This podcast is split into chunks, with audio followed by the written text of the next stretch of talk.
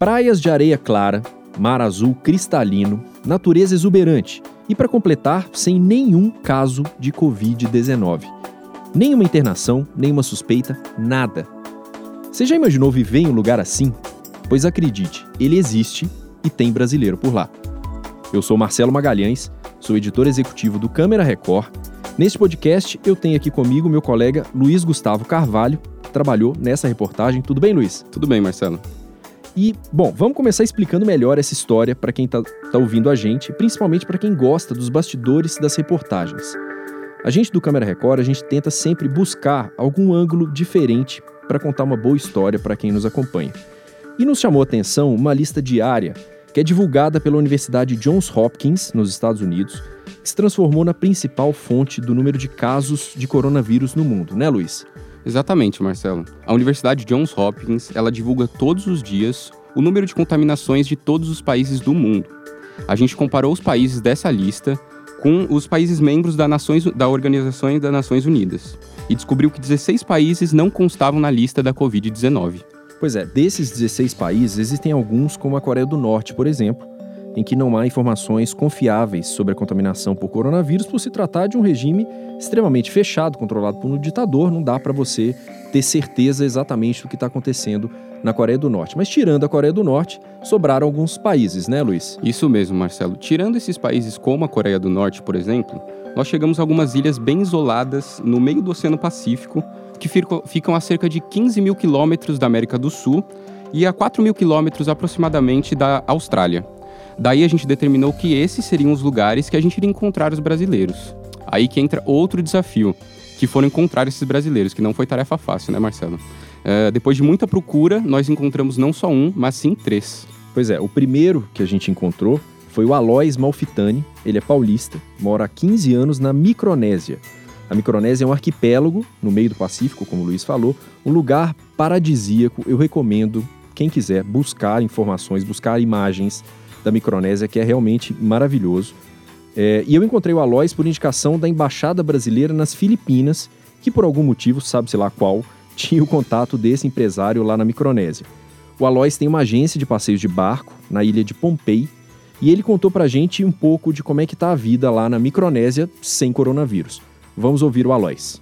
Alois, como é que é viver em um lugar onde não tem nenhum caso de coronavírus?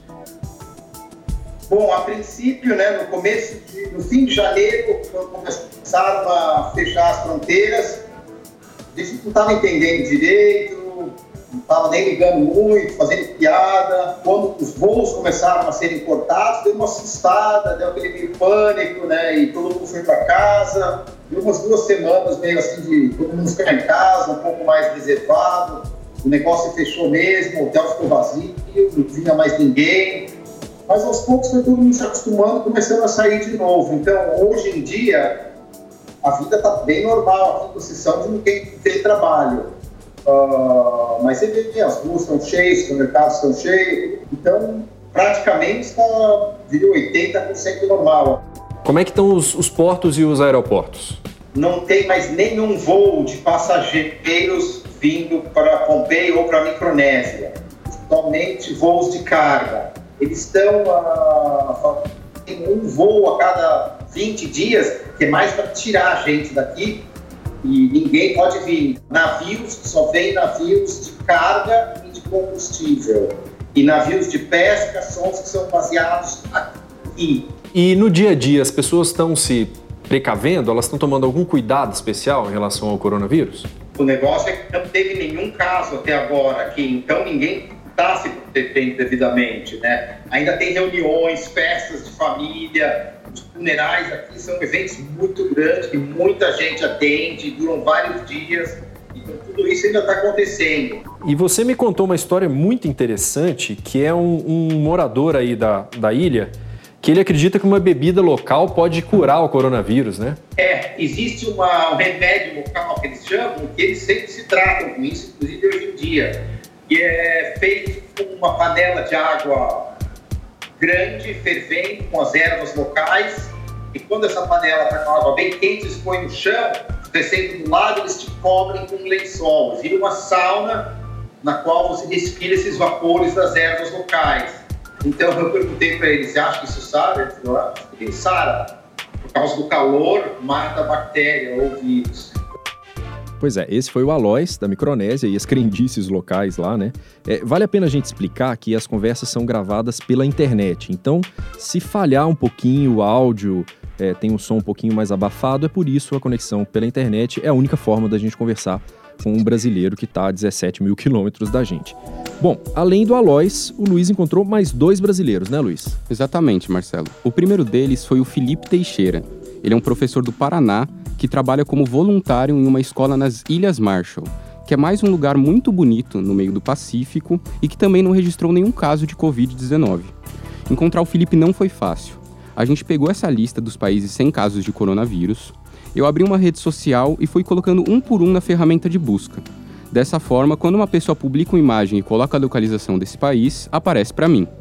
Quando eu digitei Ilhas Marshall, apareceram centenas de publicações. Algumas delas de pessoas que são realmente nativas de lá, outras de companhias de turismo e a publicação do Felipe.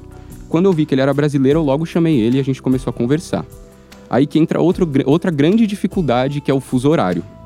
Nas Ilhas Marshall são 15 horas de diferença daqui do Brasil. Então, quando um mandava mensagem para o outro, demorava um pouquinho para responder. Então, nós vamos ouvir agora um pouquinho do, da conversa com o Felipe, provavelmente o um único brasileiro nas Ilhas Marshall. Vamos ouvir. Aqui nas Ilhas Marshall, é muito difícil entender como que, de certa, de certa forma, é muito difícil entender como que esse vírus não chegou aqui. Quando o vírus começou a, a, no seu auge, na China, né, a gente já estava acompanhando um pouquinho aqui, porque chega uma grande, uma grande quantidade de, de população chinesa aqui na ilha. A gente tem uma grande quantidade de meus alunos, eu tenho muitos alunos aqui na escola que são chineses. Então, é, desde quando está esse, esse, esse nível elevado na, na China, já, já foi fechado o aeroporto aqui. O que, que mudou no dia a dia das pessoas nas ruas? coisas que, por exemplo, eu sei que no Brasil não estamos fazendo, como é, saídas, né, festas, tipo academia, são tudo fechado. Aqui continua a mesma coisa. Então, é, os trabalhadores ainda continuam frequentando o trabalho. Se você quiser sair de noite para comer fora, para sair com os amigos, continua. Na sua escola mudou alguma coisa no dia a dia dos alunos mesmo? Não, aqui a gente continua é, vivendo na mesma rotina. É, a gente pode ver né, os nossos alunos diariamente, eles continuam vindo para a escola normal, os pais vêm, deixam aqui. É, momentos de intervalo, eles estão brincando, estão correndo junto. Você tem previsão para voltar ao Brasil? A minha previsão de volta para o Brasil é no final do mês de maio e início do mês de junho, que é quando se encerram as aulas aqui, começa o verão. De tempo em tempo, o governo ele vai estipulando novas datas para o aeroporto voltar a funcionar. Só que nós temos que esperar chegar o dia 15 de maio para ver se eles não vão adiar alguns dias a mais ou se vai de certa forma abrir. Bom, vocês separam que é uma, é, é uma diferença enorme para o que a gente está vivendo aqui no Brasil, né? O Felipe falou das escolas, das ruas, das Ilhas Marshall, parece realmente um, um sonho para a gente.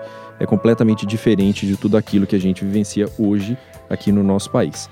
Bom, e o terceiro brasileiro que nós encontramos em um lugar sem coronavírus faz parte da mão de obra talvez mais exportada pelo Brasil que é um jogador de futebol, né, Luiz? Isso mesmo, Marcelo. Uh, eh, para achar o Diego foi um pouquinho diferente. Eu encontrei uma reportagem de um site estrangeiro falando que alguns brasileiros tinham sido contratados para um time de Vanuatu, mais uma ilha isolada na Oceania e que também não tem casos de coronavírus. Eu encontrei um desses brasileiros da matéria em uma rede social. Eu mandei mensagem para ele, mas eu descobri que ele nem jogava mais em Vanuatu. Porém, esse jogador me passou o contato do Diego Galvão, o nosso outro personagem, que continua jogando por lá. É isso aí. E a exemplo do que nós fizemos com o Alois e com o Felipe, nós chamamos o Diego Zagueirão, lá de Vanuatu, pela internet. Vamos ouvir um pouquinho do trecho da conversa com o Diego. Então, cara, eu sou, eu sou do interior de São Paulo aí, né? Eu sou aí de Aparecida do Norte. E eu comecei minha carreira aí no Guaratinguetá, cara, ali meados de 2006, 2007 ali. Aí eu saí do Guaratinguetá e fui para mais aí quase uns Rapaz, eu andei acho que mais de uns, quase uns 30 países aí, velho. Fui pra Malta, Turquia, Irã, ah, rapaz, fui pra, pro México. É um cigano da bola, né? Cara, é um sobrevivente de futebol aí, cara.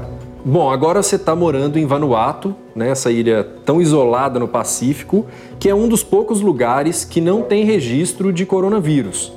Como é que é para você, brasileiro, é, viver num país onde não há registro de coronavírus? Rapaz, eu vou dizer, cara, não é, não é um privilégio, não, mas é, porque a família da gente está no Brasil, então a gente fica com um sentimento também é, apreensivo, né, preocupado, mas, cara, tipo, aqui é um lugar muito abençoado, velho. Né? Não vou dizer que a gente está salvo isso, mas, é, cara, me sinto tranquilo, em paz, cara. Entendi. E como é que tá a, a, o dia a dia em Vanuatu?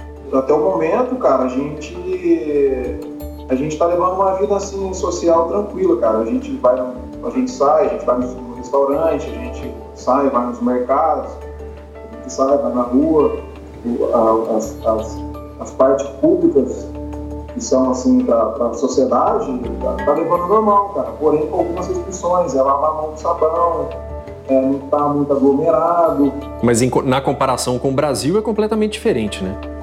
Sim, completamente diferente, exatamente. Bom, vamos voltar a falar de futebol. É, os, os, campeonatos aí, a exemplo do que acontece aqui no Brasil, o campeonato de futebol aí parou, né? É, cara, parou. Tá tudo parado. Os campeonatos, os treinos, tudo parado, cara. Você tem medo que, que essa pandemia do coronavírus influencie de alguma forma os campeonatos e os clubes daí? No campeonato nacional aqui, que é o campeonato de Vanuatu mesmo, eu acho que não vai interferir tanto, entendeu? Como é um lugar que não tem o coronavírus, é, já se cogita até é, a próxima semana voltar aos treinos. Mas eu acho que o campeonato internacional, que é disputado entre os países aqui do continente, eu acho que vai afetar sim, velho. O campeonato estaria para voltar dia 4 de abril por precaução, eu acho que eles vão manter cancelado, cara. E ele vai depender muito aí do, dos outros campeonatos, né? Por exemplo, a Libertadores cogita em cancelamento, a, a, a Champions League também cogita em cancelamento.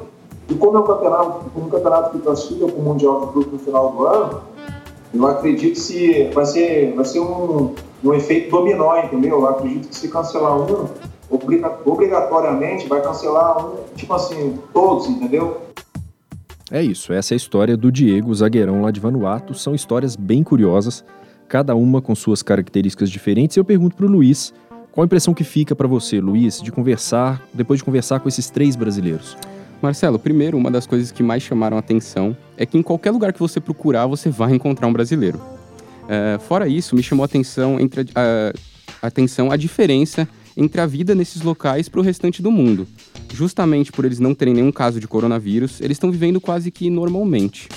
E outro fator que também me chamou a atenção é que em algum desses locais, como em Vanuatu, por exemplo, de acordo com o que o Diego falou para nós, há pouquíssimos recursos. Então, se o vírus chegar, lá, chegar até lá, e eu espero que não chegue, me preocupa se eles realmente estariam preparados para isso.